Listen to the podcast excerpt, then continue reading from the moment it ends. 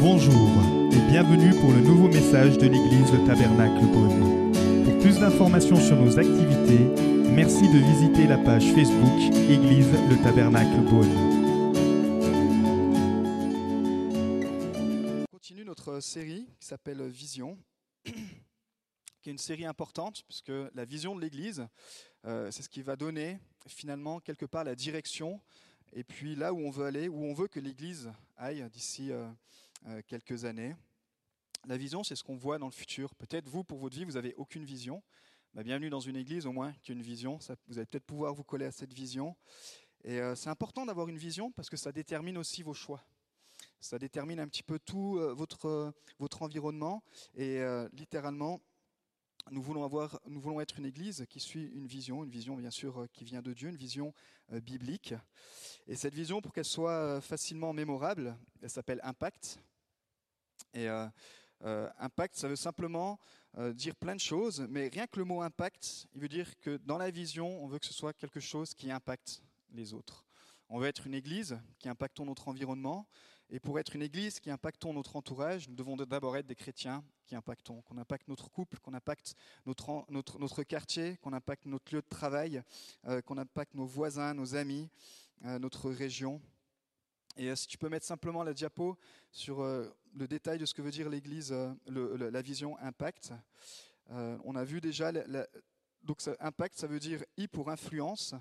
Donc on l'a fait en deux sessions et euh, vous pourrez retrouver ça sur le podcast si vous voulez savoir pourquoi l'Église elle doit être influente ou comment l'Église veut être influente. et puis aujourd'hui, nous verrons la multiplication, parce que je crois que l'Église est appelée à se multiplier. Nous verrons que l'Église est appelée à être puissante. Il y a une action aussi que l'Église, c'est de l'action, une Église qui construit, une Église qui témoigne, et tout ça, du coup, ça donne la vision impact. Donc ce soir, nous allons voir euh, la partie multiplication, parce que nous voulons être une Église qui se multiplie. En tout cas, c'est le désir de votre pasteur, et, euh, je crois que c'est surtout le désir de Dieu. Nous allons prendre un texte ensemble dans Marc, Marc 4, et euh, on ne va pas tout lire, on va prendre juste une partie ce soir, mais je vous invite durant la semaine à lire tout le chapitre de, Matthieu, de Marc 4, qui est vraiment très intéressant. Aujourd'hui, on va juste prendre une dizaine de versets, et puis on parlera de la multiplication. Jésus se mit de nouveau à enseigner au bord du lac. La foule se rassembla autour de lui, si nombreuse qu'il monta dans une barque où il s'assit sur le lac. Toute la foule était à terre sur le rivage. Il leur enseignait beaucoup de choses en paraboles. Il leur disait dans son enseignement Écoutez. Donc là, il veut capter l'attention. Un semeur sortit pour semer. Comme il semait, une partie de la semence tomba le long du chemin. Les oiseaux vinrent et la mangèrent. Une autre partie tomba dans un sol pierreux, où elle n'avait pas beaucoup de terre. Elle leva aussitôt, parce qu'elle ne trouva pas un terrain profond, mais quand le soleil parut, elle fut brûlée et sécha, faute de racines. Une autre partie tomba parmi les ronces. Les ronces poussèrent et l'étouffèrent, et elle ne donna pas de fruits. Une autre partie tomba dans la bonne terre. Elle donna du fruit qui montait et se développait avec un rapport de 30, 60 ou 100 pour un. Puis il dit que celui qui a des oreilles pour entendre, entende. Seigneur, merci parce que ce soir, je crois que chacun est venu ici avec le désir de t'entendre. Et nous voulons ouvrir nos oreilles spirituelles, Seigneur, afin que tu puisses nous parler et qu'on puisse recevoir ce message. Amen. Alors, il faut savoir que le, terme multiplier, il apparaît un peu plus de 200 fois dans l'Ancien Testament. Ce n'est pas un nouveau mot, à la mode, ou ce n'est pas une expression que les églises aiment bien euh, employer. Et il signifie parfois augmenter, croître, s'accroître, signifie parfois beaucoup, accumuler, nombreux, élargir, signifie aussi plus ou quantité. Dès le début de la Bible, si vous êtes novice dans la foi, euh, d'ailleurs on peut, on peut vous remettre des Bibles, hein, si vous n'avez pas de Bible, sachez-le, on, on vous donne des Bibles ici. Et euh, c'est important, si vous n'avez pas de Bible, de repartir avec une Bible, petit aparté. Et euh, ça sera simple parce que dès que vous ouvrez votre Bible, le premier chapitre, qui s'appelle Genèse, le, dès les premiers versets, on voit ce mot apparaître. Dieu crée la terre et les cieux, puis il va, il va créer les animaux et il va leur ordonner de se multiplier. Et puis ensuite, il va créer l'homme et la femme. Et puis aussi, il va leur dire dans Genèse 1, 28, Dieu va les bénir et il leur dit Soyez féconds, multipliez, remplissez la terre et l'assujettissez, et dominez sur les poissons de la mer, sur les oiseaux du ciel et sur tout animal qui se meut sur la terre. Et puis on va voir que dans toute l'histoire de ce peuple que Dieu a choisi, euh, même après le déluge, à travers Noé, il va bénir et il va dire de multiplier. Il va y avoir une promesse, et la promesse avec Abraham, ça va être de se multiplier. Et puis si vous prenez livre après livre, histoire après histoire, et jusque dans le Nouveau Testament, on retrouve encore que souvent, et particulièrement euh, quand Dieu s'adresse à un peuple, il promet la multiplication. Euh, dans le Nouveau Testament, l'Église a, été vraiment une Église qui a impacté. Pourquoi? Parce qu'elle a démarré de zéro euh, il y a 2000 ans, on est d'accord avec ça. Et puis encore aujourd'hui, l'Église s'est multipliée et l'Église continuera de se multiplier. Mais dès le premier siècle, dans Jérusalem, la multitude de, chrétiens euh, s'était multipliée. Dans Acte 6 et puis Acte 12, il disait que le disciple augmentait. Et en Acte 9, il disait aussi que l'Église s'accroissait. Donc euh, il y avait comme un environnement euh, de multiplication qui faisait partie de la vie intégrante des chrétiens, et j'ai envie de dire du chrétien disciple. Forcément, Jésus, c'était pas n'importe aussi quel homme sur terre, puisqu'on sait qu'il avait la puissance de Dieu en, lui, on sait que c'était le, Fils de Dieu, on sait que c'est Dieu incarné en homme, mais il avait aussi la puissance de multiplier. Et puis, au moins à deux reprises, il va multiplier une fois cinq, euh, pains et deux poissons pour nourrir cinq mille hommes, donc au moins 15 000 personnes. Et puis encore une fois, avec euh, sept, poissons, puis, euh, sept pains pardon, puis quelques poissons, il va nourrir encore 4 000 hommes, donc au moins l'équivalent. Donc Jésus voulait que les disciples qui l'accompagnaient puissent comprendre ce principe que la multiplication, ça fait partie du royaume de Dieu. Et c'est ce qu'on vient de lire dans la première partie de cette parabole. Jésus va comparer le royaume de Dieu à une semence mais pas n'importe quelle semence, une semence qui se multiplie. Et euh, encore aujourd'hui, l'Église existe. Pourquoi? Parce que la semence que Jésus a semée s'est multipliée, multipliée et multipliée. Donc dans ce texte, Jésus, il est en Galilée, et puis il nous est dit qu'il va monter sur une barque, il va aller sur le lac pour... Euh, pour que la foule puisse l'écouter, ça allait faire euh, peut-être un, peu un système de réverbation. À l'époque, ils n'avaient pas tout ce, tout ce système-là, mais on sait qu'avec l'eau, ça propageait la voix.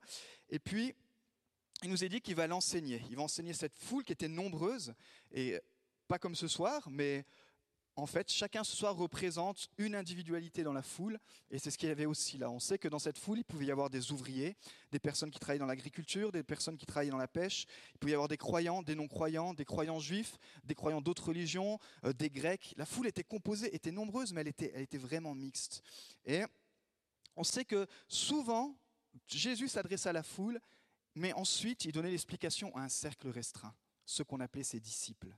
Et c'est ce qui va se passer aussi dans cette parabole, et c'est important de retenir ça, parce qu'on va voir qu'il y a de l'intentionnalité chez ceux qui veulent aller plus loin euh, avec Christ. Donc le sujet de l'enseignement de Jésus, euh, qui revient, d'ailleurs c'est son premier message, euh, dès qu'il va rentrer dans le ministère, on va dire, dès qu'il va commencer sur la terre son ministère, après son baptême, etc., c'est la prédication du royaume de Dieu accompagnée de la repentance.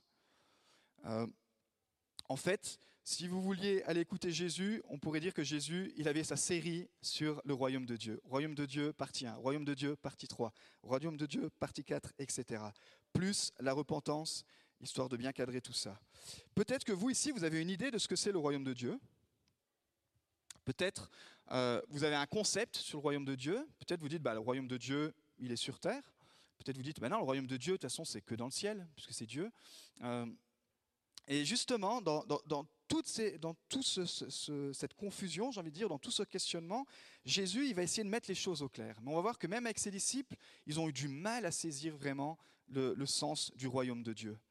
Euh, quand il commence un de ses plus grands enseignements, qu'on appelle le sermon sur la montagne, il va donner l'ordre de priorité pour ceux qui veulent suivre Jésus. Si parfois vous vous posez la question comment mieux suivre Jésus, Jésus il va dire dans Matthieu 6, recherchez d'abord le royaume de Dieu. Ok, je te suivre Christ, Et Christ, il va directement te dire, recherche d'abord le royaume et la justice de Dieu et toutes les choses, les choses, l'habillement, comment je vais m'avêtir, comment je vais travailler, mes ressources, etc. Toutes choses viendront après. Ne vous inquiétez donc pas du lendemain, car le lendemain prendra soin de lui-même. À chaque jour suffit sa peine. Chercher finalement le royaume de Dieu, c'est chercher un roi. Dans un royaume, il y a un roi, et le roi, c'est qui? C'est Jésus. Donc finalement, euh, si on veut faire partie du royaume de Dieu, il faut rechercher Jésus et il faut accepter ce roi. Il dit dans Marc 10, 15, Je vous le dis en vérité, celui qui n'accueille pas le royaume de Dieu comme un petit enfant n'y entrera pas. Donc accueillir le royaume de Dieu, c'est accueillir Jésus. Si ce soir vous êtes dans ce lieu et que vous avez déjà donné votre vie à Jésus-Christ, vous, faites partie du royaume de Dieu. Si ce soir vous connaissez Jésus, mais vous ne lui avez jamais donné votre vie, eh bien, vous ne faites pas partie du royaume de Dieu. Parce que Jésus, il est dit qu'il est la porte.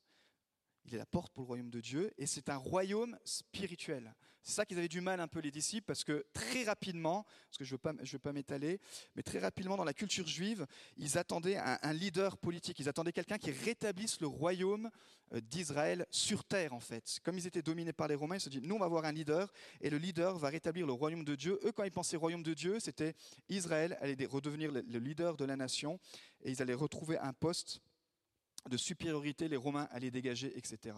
Et quand Jésus leur dit non, le royaume de Dieu, c'est pas ça. Le royaume de Dieu, c'est spirituel, c'est rentrer dans la vie spirituelle, c'est euh, avoir une vie spirituelle. Par exemple, ici, Jésus, rien que dans ce chapitre 4, il va prendre trois histoires différentes pour essayer de faire comprendre à ceux qui l'écoutaient ce que c'était le royaume de Dieu. Donc c'est peut-être normal que ce soir, vous avez encore euh, certaines euh, questions sur le royaume de Dieu, mais je pense qu'après cela, vous en aurez moins. Surtout qu'ici, il parle du royaume de Dieu et de la multiplication. Ici, dans ce texte, il utilise l'univers agricole, parce que, comme je vous ai dit, la foule qui l'entourait venait plutôt de cette culture-là. S'il était à Beaune, Jésus, puis qu'il voulait parler du royaume de Dieu, il aurait utilisé certainement le milieu viticole. Puis s'il avait été à Chalon, eh ben, il aurait certainement utilisé l'univers industriel. Il y a beaucoup d'industries à Chalon. Puis s'il était monté à Dijon, il aurait peut-être pris une parabole qui concerne tout le, côté service, tout le côté tertiaire, pour que les gens puissent comprendre. Mais là, voilà, il est entouré d'agriculteurs, il est entouré de, personnes qui, sont dans ce milieu-là, donc il va utiliser euh, une parabole concernant l'agriculture. Alors, une parabole, c'est quoi? Parabole, tout simplement, c'est utiliser une histoire de la vie courante pour faire comprendre un principe spirituel. En grec, parabole, ça veut dire comparaison. Et euh, euh, Jésus parlait beaucoup, c'est une méthode qu'il a, utilisée très rapidement dans sa façon de communiquer.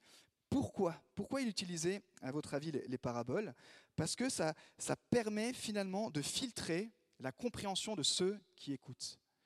C'est-à-dire que comme je vous ai dit, il y avait toutes sortes de personnes qui l'écoutaient, mais parmi ceux qui l'écoutaient, il y avait ces chefs religieux qui le détestaient, parce que eux voulaient un leader, quelqu'un qui renverse les Romains. Et quand Jésus parle du royaume de Dieu, il y a aussi ces leaders politiques qui sont là, mais eux, ils comprennent que la surface. Ils ne comprennent pas la valeur spirituelle. Ceux qui comprennent la valeur spirituelle, c'est ceux qui ont un cœur humble et bien disposé pour en comprendre justement le sens spirituel. C'est ce que Jésus va expliquer au verset 11. Il va dire à ses disciples, je vous ai dit, il a parlé à la foule, après ses disciples vont dire, euh, Pasteur, Jésus, tu peux nous expliquer On n'a pas capté là. Donc Jésus va les prendre, il va dire, c'est à vous. En gros, à ceux qui croient, à mes disciples, à ceux qui croient que je suis le roi du royaume, qu'il a été donné de connaître le mystère du royaume de Dieu. Mais pour ceux qui sont à l'extérieur, c'est-à-dire ceux qui ne veulent pas croire, ceux qui ne veulent pas recevoir Jésus-Christ, ceux qui, ceux qui rejettent Jésus comme le Messie, ceux qui rejettent peut-être aujourd'hui Jésus comme le Fils de Dieu, ceux qui rejettent la divinité de Jésus, ils ne peuvent pas comprendre la parole de Dieu. Il dit à ceux qui sont l'extérieur, tout est présenté en parabole. En fait, la parabole, c'est de cacher la vérité à ceux qui ont le cœur endurci et de révéler la vérité à ceux qui ont le cœur humble. On l'a chanté tout à l'heure. Seigneur, tu te révèles au cœur humble. Et euh, j'aime beaucoup ce principe parce que euh, Christ, il donne son enseignement, mais il attire à lui ceux qui veulent vraiment croire en lui. Et c'est ça principalement cette parabole, euh, dans cette parabole du semeur, ce qu'il veut faire. Il compare donc le royaume de Dieu à une semence. Le semeur, c'est Jésus, la semence, c'est l'évangile, c'est la parole de Dieu qui parle du salut. Il n'y a de salut en aucun autre nom euh, qu'en Jésus. C'est pour ça que Jésus est venu sur cette terre. Et c'est pour ça que les leaders juifs le rejetaient, parce qu'ils disaient non, on n'accepte pas que tu es fils de Dieu. On n'accepte pas que c'est toi qui peux nous sauver de nos péchés. Mais il nous est dit que cette semence, euh, cette parole de Dieu, cette parole qui parle du salut, euh, c'est la même semence, mais elle va atterrir dans quatre terrains différents. Et dans ces quatre terrains différents, il va y avoir deux résultats complètement différent. C'est-à-dire que la même semence, dans trois terrains sur quatre, il va y avoir aucun résultat. La récolte va être zéro. Il n'y a rien qui va pousser. Le terrain va rester euh, stérile. Il ne va, va rien en sortir. Et dans un terrain, il va y avoir une multiplication, mais démesurée. Parce que ceux qui écoutaient, D'après les commentateurs, une, graine pouvait donner au maximum, au top, la graine qui était faite dans les laboratoires, on va dire, la graine qui était étudiée au maximum de sa rentabilité, c'était 10. Et Jésus, quand il leur dit, la semence de la parole de Dieu, elle peut multiplier par 30, 60 et 100, il est en train d'attirer l'attention des gars qui comprennent cette parabole. Ils disent, ah ouais, ouh, purée, la parole de Dieu, elle a une puissance surnaturelle. Vous voyez, donc, dans ce terrain-là, il y a tout qui peut changer. J'imagine que si ce soir il y a, un appel pour euh, l'agriculture, tout le monde choisirait ce genre de terrain. Vous savez que la particularité de la semence ou de la graine, c'est qu'elle détient tout l'ADN de ce qu'elle doit reproduire. Une graine de pomme, elle détient tout l'ADN, même dans, ce, dans cette toute petite graine, pour devenir un pommier qui va donner des pommes. C'est juste incroyable. Et dans la semence de la parole de Dieu, il y a tout l'ADN du royaume de Dieu. Il y a tout l'ADN pour comprendre qui est le Fils, tout l'ADN pour comprendre qui est le Père, tout l'ADN pour comprendre qui est euh, Jésus-Christ. Vous et moi, nous sommes aussi le fruit de la semence de nos parents. Et euh, nous portons aussi un ADN, et c'est comme ça qu'on est dans le naturel. Mais si ce soir, enfin ce soir je pense que tout le monde est OK, qu'on est tous nés dans le naturel, mais peut-être ce soir, vous n'êtes pas encore au clair savoir est-ce que je suis né dans le royaume de Dieu? Comme je dis, pour naître dans le royaume de Dieu, pour avoir cette vie spirituelle, vous devez recevoir la semence en vous. Et cette semence, c'est Jésus. Si vous recevez Jésus, vous dites oui, Jésus-Christ, je te demande pardon pour mes péchés, je te reçois dans ma vie, hop, instantanément, vous faites partie du royaume de Dieu et vous avez la semence de vie en vous. Alors Satan, il nous est parlé dans cette parabole qu'il y a Satan qui met tout en œuvre pour enlever la semence du cœur de l'homme. Sa technique, c'est de trouver un terrain dur, rocailleux ou avec des ronces, mais dans un bon terrain, il nous est dit qu'il peut rien faire, il ne peut pas empêcher la multiplication. Et j'arrive petit à petit dans mon sujet. Et puis justement, dis à ton voisin, tu as un bon terrain pour la multiplication. Dis-lui ce soir, mais dis-lui vraiment quoi. Parce que nous voulons être une église qui croit en la multiplication. Et dans cette parabole, Jésus parle de multiplication.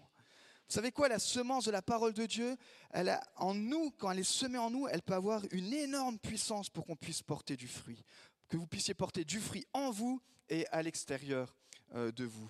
Mais peut-être comme les disciples, vous avez encore un petit peu de mal à la saisir, la parabole. Et Jésus, pour ça, il va leur dire au verset 13, vous ne comprenez pas cette parabole? Il est avec son cercle restreint, ok Il leur dit, mais vous, mes disciples, vous ne comprenez pas cette parabole? Comment donc comprendrez-vous toutes les autres? Et quand Jésus pose des questions, dans les textes que vous lisez, intéressez-vous aux questions de Jésus. C'est toujours des questions qui sont très importantes. Pour moi, c'est même ce qui est le plus important dans tout le texte. En fait, Jésus il est en train de dire que si vous ne prenez pas le temps de, comprendre la parole de Dieu, même à ses disciples, si vous ne prenez pas le temps de comprendre cette parabole, toutes les autres paraboles que je vais vous raconter, vous n'allez jamais les comprendre. Et l'Église, ce soir, je crois que l'Église en général, si elle ne comprend pas, parce que cette parabole parle de la multiplication, que l'Église est appelée à se multiplier, alors elle ne pourra pas comprendre d'autres enseignements. Elle ne pourra pas comprendre que le royaume de Dieu, c'est une puissance. Elle ne pourra pas comprendre que le royaume de Dieu est euh, confronté à un ennemi qui veut détruire l'Église. Elle ne pourra pas comprendre le combat dans lequel l'Église est. Si ce soir, vous devez sortir juste avec une, une chose à vous retenir, c'est que l'Église et le royaume de Dieu est appelé à être quelque chose qui se multiplie quelque chose qui se multiplie. Et on va voir comment ce soir. C'est pas parce qu'on voit certaines, euh, certaines églises qui ne se multiplient pas que c'est la norme. C'est quoi la norme d'ailleurs? C'est quoi la norme d'un chrétien? Est-ce que c'est la norme euh, du, chrétien que vous avez au bas de chez vous et qui fait le minimum pour Dieu? C'est quoi la norme? Est-ce que c'est la norme qu'il y a là-dedans? C'est dur maintenant de dire encore que la norme d'être un chrétien, c'est ce qu'on trouve dans la parole de Dieu. Parce que encore aujourd'hui, il existe tout ce qu'on appelle les chrétiens libéralistes, etc., qui, trafiquent la Bible. Et puis, euh, on peut faire toutes sortes de choses avec cette Bible. Et je crois que plus on va aller, et plus Jésus nous posera cette question, mais t'as écouté la prêche là? Qu'est-ce que tu comprends pas dans la prêche? Est-ce que tu veux vraiment saisir le sens du message? C'est ça en fait que Jésus est en train de dire. Il dit, oh les disciples, vous voulez vraiment saisir? Et du coup, comme il voyait que les gars, ils étaient quand même, euh, euh, ils voulaient vraiment comprendre la parabole, il va leur donner l'explication. Et, et je crois que c'est la clé, c'est la clé pour nous aussi ce soir, c'est de se rappeler que la semence a la puissance de multiplier en nous cette puissance de se multiplier par 30, 60 et 100, ça veut dire que c'est incroyable ce que la parole de Dieu peut faire dans la vie de quelqu'un qui laisse la parole de Dieu être semée en lui et grandir. Alors premièrement, ce soir, la semence du royaume de Dieu doit se multiplier, mais pas chez les autres, parce que souvent on voit la poutre qu'il y a chez notre voisin. Non, on voit la paille. Et on oublie de regarder la poutre. Premièrement, si l'Église veut se multiplier, c'est parce que ça commence par vous et par moi. La semence doit d'abord se multiplier en vous, afin que vous puissiez engendrer d'autres semences autour de vous. Le, but d'un grain de pomme, comme j'ai dit, c'est de faire un pommier dont les grains pourront engendrer d'autres pommiers. Si le pommier il donne juste ses pommes, et puis que les, pépins qu'il y a dans les pommes ne donnent pas d'autres pommiers, bah, votre pommier il est bidon et vous le changez. Le but du chrétien, c'est ça, c'est de, la puissance de la parole, c'est ça, c'est de nous faire grandir en maturité afin que nous puissions porter du fruit qui pourra engendrer d'autres fruits. La taille de l'Église n'est pas limitée par la taille des bâtiments, mais par la place que les chrétiens laissent à la semence dans leur vie. Je vais la répéter celle-là. La taille de l'Église n'est pas limitée à la taille des bâtiments, mais à la place que les chrétiens laissent à la semence dans leur vie. Et ce soir, c'est la question qu'on va se poser, que je vous pose. Quelle place laissez-vous à la parole de Dieu dans votre vie? Jésus explique comment la multiplication est déterminée par la place qu'on va laisser à la parole de Dieu. Peut-être vous, en laissez une place sans intérêt. On va voir ce que ça veut dire tout à l'heure. Ou peut-être une place superficielle, ou peut-être une place avec du compromis. Dans ces trois premiers cas de figure, ça produit aucun fruit. Ça produit zéro. Ça produit une vie à laquelle Dieu ne nous a pas appelés. Puis peut-être vous, vous laissez une place intentionnelle. Intentionnelle, ça veut dire quoi? Ça veut dire oui, Jésus, je te laisse la place dans ma vie, je veux que tu puisses grandir, même si ça fait mal, même si tu dois régler des choses, et ça, ça produit la multiplication. Alors c'est quoi le problème dans la, dans la parabole? Le problème ne vient pas du semeur. Ça craindrait que Jésus dise, bah, vous voyez, en fait, le semeur, euh, semeur c'est moi et j'ai mal fait mon boulot. Non, ça ne vient pas de la semence? Pourquoi? Parce que la parole de Dieu ne revient pas à lui sans avoir fait effet. Donc le problème, il vient d'autre part. Il nous est dit que ce n'est pas non plus un manque de puissance. Le problème, c'est la place que l'on cède à Satan. Sur les quatre terrains, trois terrains sur quatre ont laissé la place le diable puisse venir. La première place, on a vu, c'était le long du chemin, une place sans intérêt. Les oiseaux, ils viennent et ils mangent la semence, la parole de Dieu qui a été, qui a été semée. Il nous est dit, certains sont le long du chemin où la parole est semée. Dès qu'ils l'ont entendu, Satan vient et enlève la parole qui a été semée en eux. Lorsqu'un homme entend la parole du royaume et ne la comprend pas, le mauvais vient et enlève ce qui a été semé dans son cœur. En fait, typiquement, c'est le cœur qui entend l'évangile, mais qui refuse de croire. Un cœur qui va s'endurcir. Et le diable, il va utiliser ce genre d'attitude, ce genre de terrain, pour garder la personne dans l'indifférence ou dans l'incrédulité. C'est ce qui passait du temps de Jésus avec les, chefs religieux. Comme je vous ai dit, avec tous ceux qui ont même rejeté le message de Jésus, euh, leur cœur petit à petit s'endurcissent. Pourtant, ils ont entendu l'évangile, ils ont vu les miracles. Vous savez qu'il y avait des milliers de personnes qui suivaient Jésus. Vous savez combien ils étaient après sa mort? Après sa résurrection. Si vous lisez les actes, ils étaient une cent vingtaine en haut d'une chambre en train de prier. Alors que peut-être quelques semaines avant, ils étaient là, Hosanna à Jésus au plus haut des cieux. Parce que la plupart n'avaient pas saisi le royaume de Dieu. La plupart n'avaient pas saisi les enseignements de Jésus. La plupart voulaient un leader politique, un faiseur de miracles, quelqu'un qui faisait du bien, du moi, du moi. Mais la plupart n'avaient pas compris que le Fils allait donner sa vie pour que nous puissions être sauvés et que dans son humilité, nous allions retrouver notre dignité en Christ. Waouh! Donc ça, c'est quand peut-être vous recevez Jésus dans votre cœur, il y, a la, parole qui est là, qui a été semée, mais Jésus ne peut pas rentrer dans votre cœur, on dirait, il ne peut pas percer la dureté de votre cœur parce que vous êtes endurci. Et peut-être autour de vous, vous avez des personnes comme ça. Parce que ce soir, vous dites, bah, moi, pasteur, Moi, je suis chrétien, je n'ai pas le cœur endurci, mais peut-être quand vous partagez la parole à certains, vous dites Ah, ben là, c'est pas le bon terrain. Là, il y a un cœur endurci. Mais peut-être que dans notre cœur aussi de chrétien, et à travers tout ce que la vie de disciple demande, il y a une partie en nous, vous voyez, c'est comme si on faisait un camembert et qu'on divisait notre cœur en quatre. Et puis, il y a ce quart où c'est écrit sol dur. Là, Jésus, tu rentres pas. Là, tu touches pas à ce sujet. Là, dans ce quart de ma vie, là, là sur ce sujet-là, hot topic, c'est ça qu'on dit? C'est chaud? Là, là, tu rentreras pas. Et là, je changerai pas.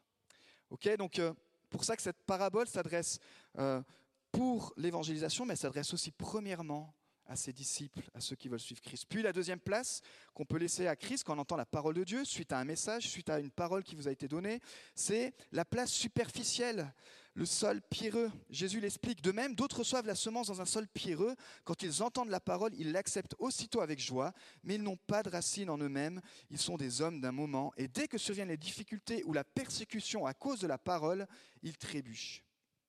Ça, c'est la foi qui est basée sur les émotions la foi qui n'est pas enracinée.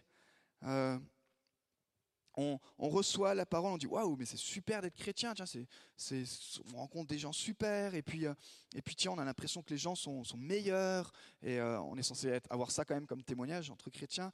Mais tout à coup, vous savez, une fois qu'on s'habitue, on dit ah ouais, mais en fait, les chrétiens, ils sont, ils sont pas si parfaits que ça. Et oui, bienvenue dans le royaume de Dieu. Nous sommes des gens imparfaits qui essayons de suivre un Dieu parfait. Mais si vous devenez chrétien, vous allez vous rendre compte que votre joie, la première fois, là, quand on rencontre Dieu, tout est excité, les chants sont bons, il y a de l'ambiance, il y a la présence de Dieu. On ne sait pas expliquer, mais il y a une présence. Et puis, euh, puis tout à coup, il va y avoir des épreuves dans votre vie. Parce qu'il y a Satan qui va venir, qui va essayer d'enlever cette semence, avec toutes sortes de choses. Et puis, euh, cette semence, si elle n'est pas enracinée, eh bien, petit à petit, ça, vous, ça, va vous enlever complètement la semence de vie que Dieu avait mise en vous.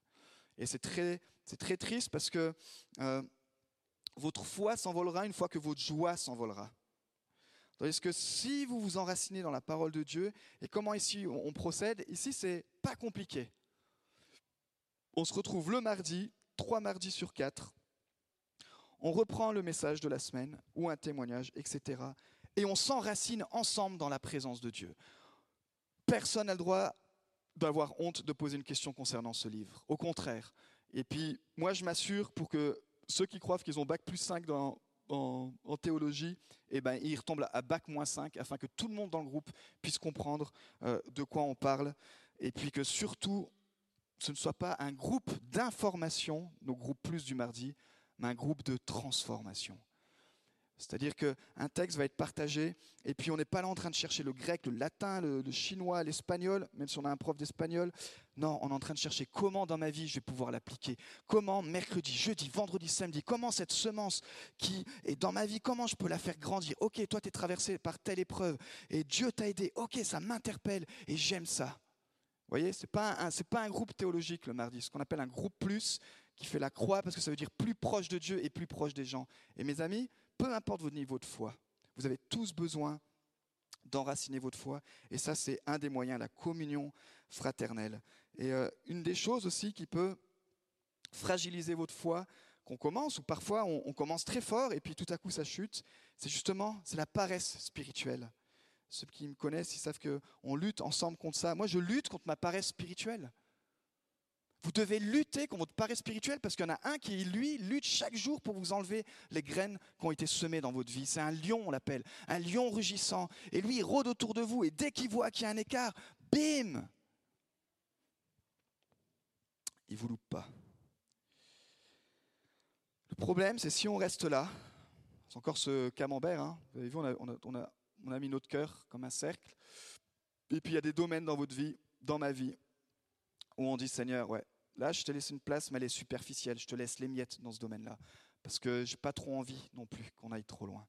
Et le problème, c'est que petit à petit, ben, encore dans ce domaine de notre vie où Dieu voudrait qu'on puisse multiplier, eh ben, c'est dommage, on porte aucun fruit. Oh, on peut avoir le langage, on peut avoir l'attitude, mais euh, on voit que Jésus, il est très concret. Hein, il parle à des agriculteurs. Il dit, bah, si votre graine, elle porte du fruit, en fait, euh, bah, vous allez le voir physiquement, puisque une graine va porter 30, 60, 100. Donc, moi, chaque fois que je lis ces textes, je me remets en question, je dis waouh, Il faut que mes fruits puissent être visibles, c'est pas juste du blabla. Puis la troisième place qu'on peut laisser quand la parole, quand la semence est, est déposée, quand la parole est prêchée, c'est le sol plein de ronces et c'est une place avec compromis. D'autres encore reçoivent la semence parmi les ronces, ils entendent la parole, mais les préoccupations de ce monde, l'attrait trompeur des richesses et les passions en tout genre pénètrent en eux, étouffent la parole et la rendent infructueuse. Vous savez que c'est un message de réveil ce soir? Ça, c'est le message que si chacun d'entre vous, à la fin là, si chacun d'entre nous l'appliquons personnellement, nous allons changer notre vie spirituelle et forcément nous allons changer la vie spirituelle des gens autour de nous. Il dit ici que, à cause de cela, notre fruit est infructueux. Littéralement, ça veut dire ne produisant pas ce qui est prévu. Là, ça ne veut pas dire que ça ne produit pas. Ça veut dire que la semence, elle va produire des choses, mais vous allez produire des choses qui n'étaient pas prévues, des choses qui étaient imprévues. Donc ce que la, semence avait prévu de semer en vous, eh ben, ce n'est pas ça qui va sortir, c'est ce qui était imprévu. Et c'est quoi qui était imprévu? Eh bien, c'est tout ce que, auquel Dieu nous appelle à ne pas être. Pourquoi? Parce que Dieu nous a créés dans un but précis. Nous avons des œuvres préparées d'avance. Éphésiens 2, 10. Nous avons été créés en Jésus-Christ pour des œuvres bonnes que Dieu a préparées d'avance afin que nous les pratiquions. Ça, c'est la volonté de Dieu. Tu veux connaître la volonté de Dieu pour ta vie? Dieu a préparé des œuvres bonnes et d'avance en plus. Il les a préparés d'avance, mais il sait très bien qu'il y en a un, enfin surtout il y en a un qui sait très bien qu'il y a des merveilleuses œuvres qui attendent chacun d'entre nous et qui veut faire tout pour nous en empêcher. Donc le but encore d'un grain de pomme, c'est de produire un arbre qui produit des pommes, qui vont produire des grains, qui vont produire des des arbres, voilà, qui vont reproduire. C'est ça le but. Parfois on s'arrête à la, ok, mon grain il a produit un arbre, et regarde mon arbre il a produit plein de fruits. Ok, et maintenant, tes fruits, est-ce qu'ils produisent des fruits? Non. Pourquoi? Parce que parfois, ça manque un petit peu de persévérance. Euh, vous savez, nous, on, a emménagé il y a quelques mois maintenant, et notre terrain, c'est euh, un, peu la, un catastrophe. Mais euh, parce qu'on a, récupéré un, terrain qui a été abandonné depuis quand même quelques mois, pratiquement un an. Et vous savez, quand un terrain est abandonné, il y a toutes sortes de choses qui sortent. Il y a toutes sortes de choses qui sortent. en plus, moi, je m'y, je m'y connaissais pas grand-chose. Du coup, euh, je, demandais souvent conseil euh, au mari de, euh, de Sabrina, à Cédric, qui, m'a bien aidé à pas arracher la bonne plante, mais à arracher plutôt les mauvaises plantes. Et je crois que la question qu'on peut se poser ce soir, c'est dans quel état est le terrain de votre cœur?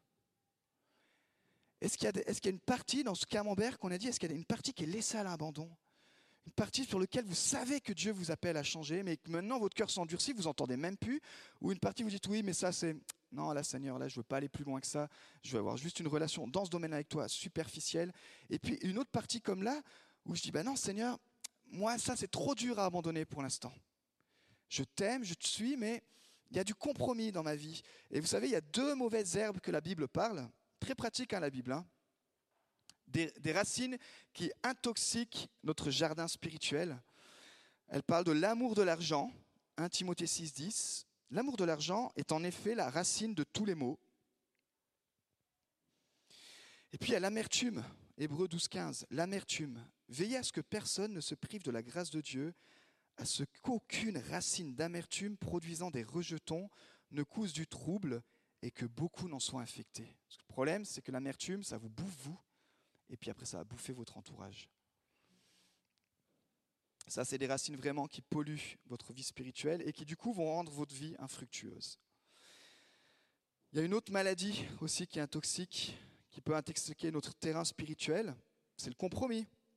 Dans Romains 16, 19, Paul dit, je désire que vous soyez sages en ce qui concerne le bien et sans compromis en ce qui concerne le mal. Sans compromis, ça veut dire pur, ça veut dire non mélangé. On a parlé depuis, un certain temps de l'influence. Ça veut dire que nous avons en nous la semence qui peut influencer dans le positif notre entourage.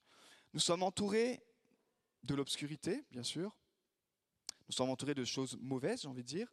Mais nous, nous avons, si vous avez reçu la semence de Dieu, vous pouvez avoir la puissance de transformer euh, votre entourage.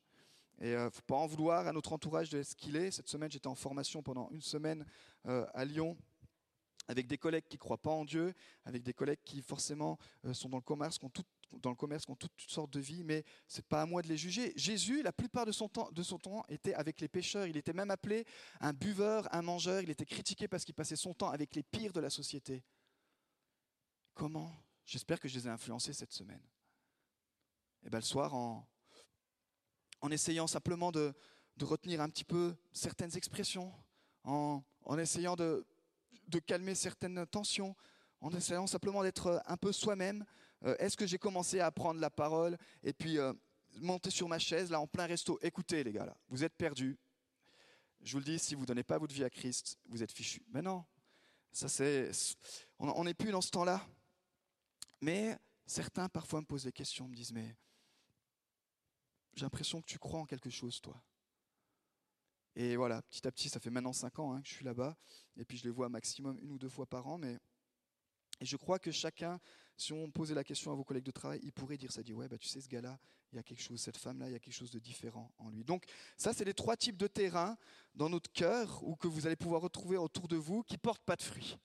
Donc si vous aimez, si vous êtes un semeur, ça se trouve ici, il y a des semeurs professionnels, euh, déjà, priez, demandez au Saint-Esprit d'éviter ces trois types de terrains. Ne galérez pas. Dites pas, bah là, je, vais me prendre la tête avec celui-là parce que je sais que c'est un sol dur, et puis sur le sol dur, non. Là, Jésus dit, il y a trois chances sur quatre que vous tombez sur des personnes qui, n'est pas encore le moment, concentrez-vous sur la bonne terre. Concentrez-vous sur ceux qui sont humbles. Concentrez-vous sur ceux qui veulent changer, en fait. ok? Et c'est le dernier sol qu'on va voir pour terminer, le sol qui multiplie, le sol qui multiplie. D'autres, enfin, reçoivent la semence dans la bonne terre. Ce sont ceux qui entendent la parole, l'accueillent et portent du fruit. Vous avez vu comme il fait la différence avec les autres descriptions? Entendent, accueillent et portent du fruit. Un rapport de 30, 60 ou 100 pour 1. On voit que la récolte, elle est beaucoup plus importante que la semence.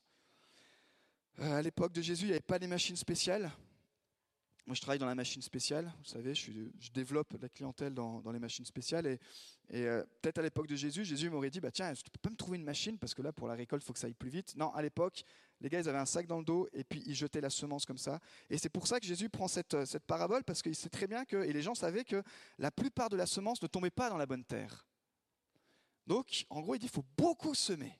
Il faut beaucoup semer, mais il faut aussi semer euh, dans la bonne terre parce que c'est dans la bonne terre que ça va multiplier. Et pour ceux qui ont des problèmes avec les chiffres, vous savez que euh, Jésus, c'est exactement le nombre de personnes qu'il y a ce soir ici.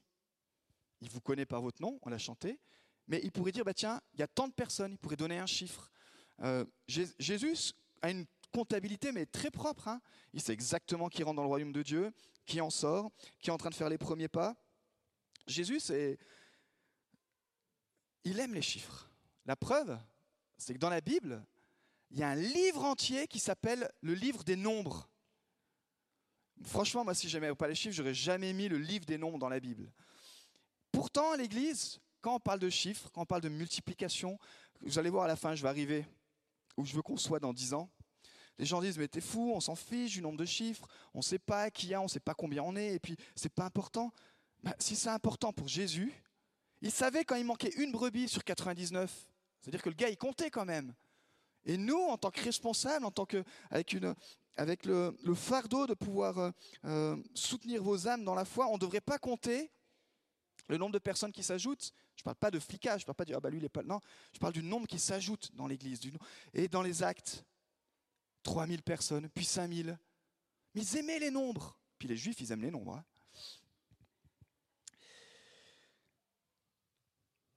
Tout ça, mes amis, pour dire que il y a différentes bonnes terres ce soir qui sont certainement ici. Nous sommes tous différents, mais nous sommes tous appelés à multiplier. Peut-être vous allez multiplier par 30, c'est quand même une bonne terre. Peut-être vous allez multiplier par 60, ça c'est une bonne terre. Peut-être ce qui a été semé dans votre vie, ça va être multiplié par 100, mais ça c'est aussi une bonne terre. Et je crois que l'Église doit se rappeler que nous avons cet avantage, c'est d'avoir le royaume de Dieu qui est en nous, c'est-à-dire Christ en nous, la vie éternelle en nous, mais nous avons la responsabilité d'entretenir ce jardin. Nous avons la responsabilité d'entretenir ce terrain. Comment cultiver, je termine avec ça, une bonne terre? Bah, Il faut aller plus loin que simplement entendre la parole de Dieu, c'est ce qu'il dit dans cette parabole. Il faut chercher à comprendre Donc c'est pour ça, si euh, vous pouvez participer en semaine, je sais que parfois pour les horaires c'est pas évident pour tout le monde, mais au-delà des semaines, qui, qui a un intérêt pour les choses de Dieu, cherche à comprendre, à, aller plus loin, à se dire waouh, je vais aller plus loin avec cette Église. Il faut être intentionnel dans votre croissance spirituelle. Si vous regardez ceux qui ont franchi le mont Everest, ils ne sont pas retrouvés euh, du jour au lendemain en haut du sommet. Il y a de l'entraînement, bah, il, y a, déjà l'intention, il faut déjà le vouloir. Il y a de l'entraînement, il y a de l'équipement, il y a des chutes, on se relève, on y va, on y va.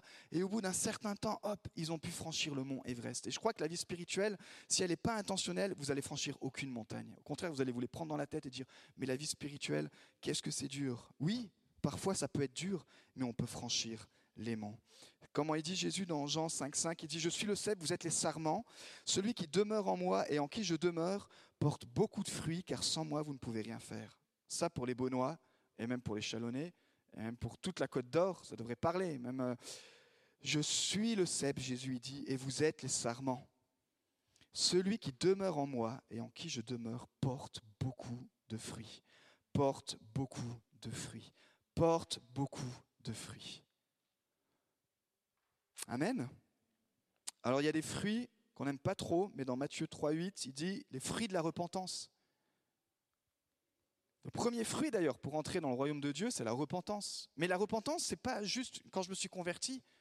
La repentance, c'est tous les jours, tout faire le bilan de vos mauvaises pensées, de tout ce qu'on appelle les péchés d'omission, tout ce que vous avez, tout ce que vous n'avez pas fait, etc.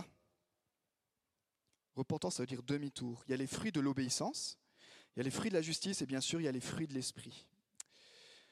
Conclusion. Notre vision, c'est d'être une église se multiplie.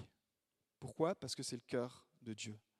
C'est le cœur de Dieu d'arracher des âmes de l'enfer et qu'il y ait de plus en plus d'âmes pour le royaume de Dieu. Et moi, je trouve que cette mission, elle est d'autant plus palpitante pardon, parce qu'elle vient directement du cœur du Père.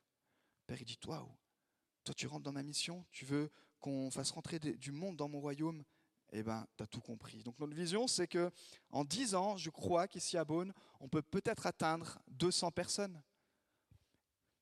En, 2000, en 2028, peut-être on sera encore ici, peut-être pas, peut-être on fera deux cultes, j'en sais rien. Ou ben là 200, ouais, ça commence à causer.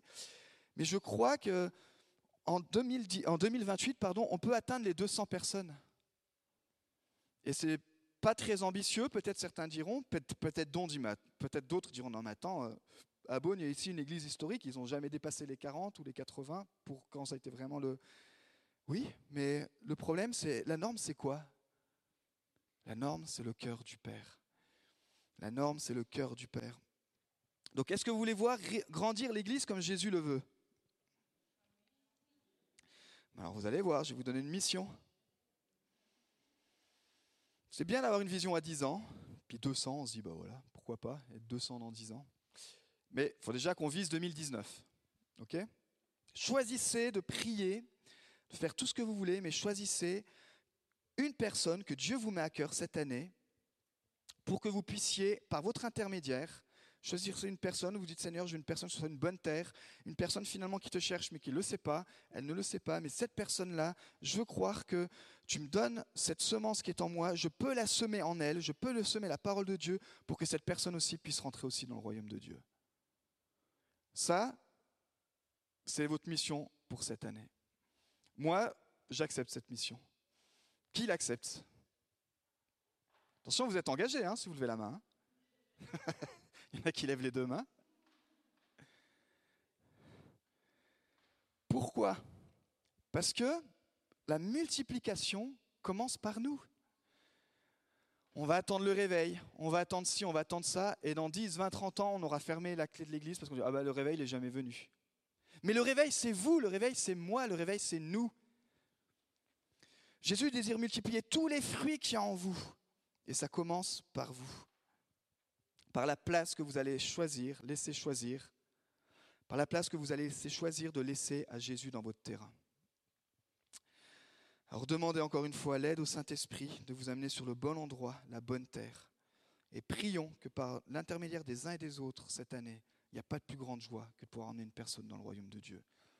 Et euh, si, elle, si, elle, a envie après de, de venir dans cette église, c'est super, c'est l'envie d'aller dans une autre église, mais moi je m'en fous. C'est le royaume de Dieu qui compte. Après, si elle a envie de, participer à cette église parce qu'elle s'y retrouve, l'ADN, etc., la vision, il n'y a pas de problème. Mais on vise le royaume de Dieu. Vous avez compris, je ne parle pas paroisse là. Je parle là dans votre village, vous êtes dans votre voisinage, là où vous êtes. Et puis bien sûr, si après elle veut venir ici, parce que vous, c'est votre église, on l'accueillera et puis euh, de tout notre cœur. Alors ce soir, on va terminer simplement par la prière. Je vais vous inviter à vous lever. Nous espérons que vous avez apprécié le message de cette semaine. Pour plus d'informations sur notre Église, merci de visiter la page Facebook Église le Tabernacle Beaune.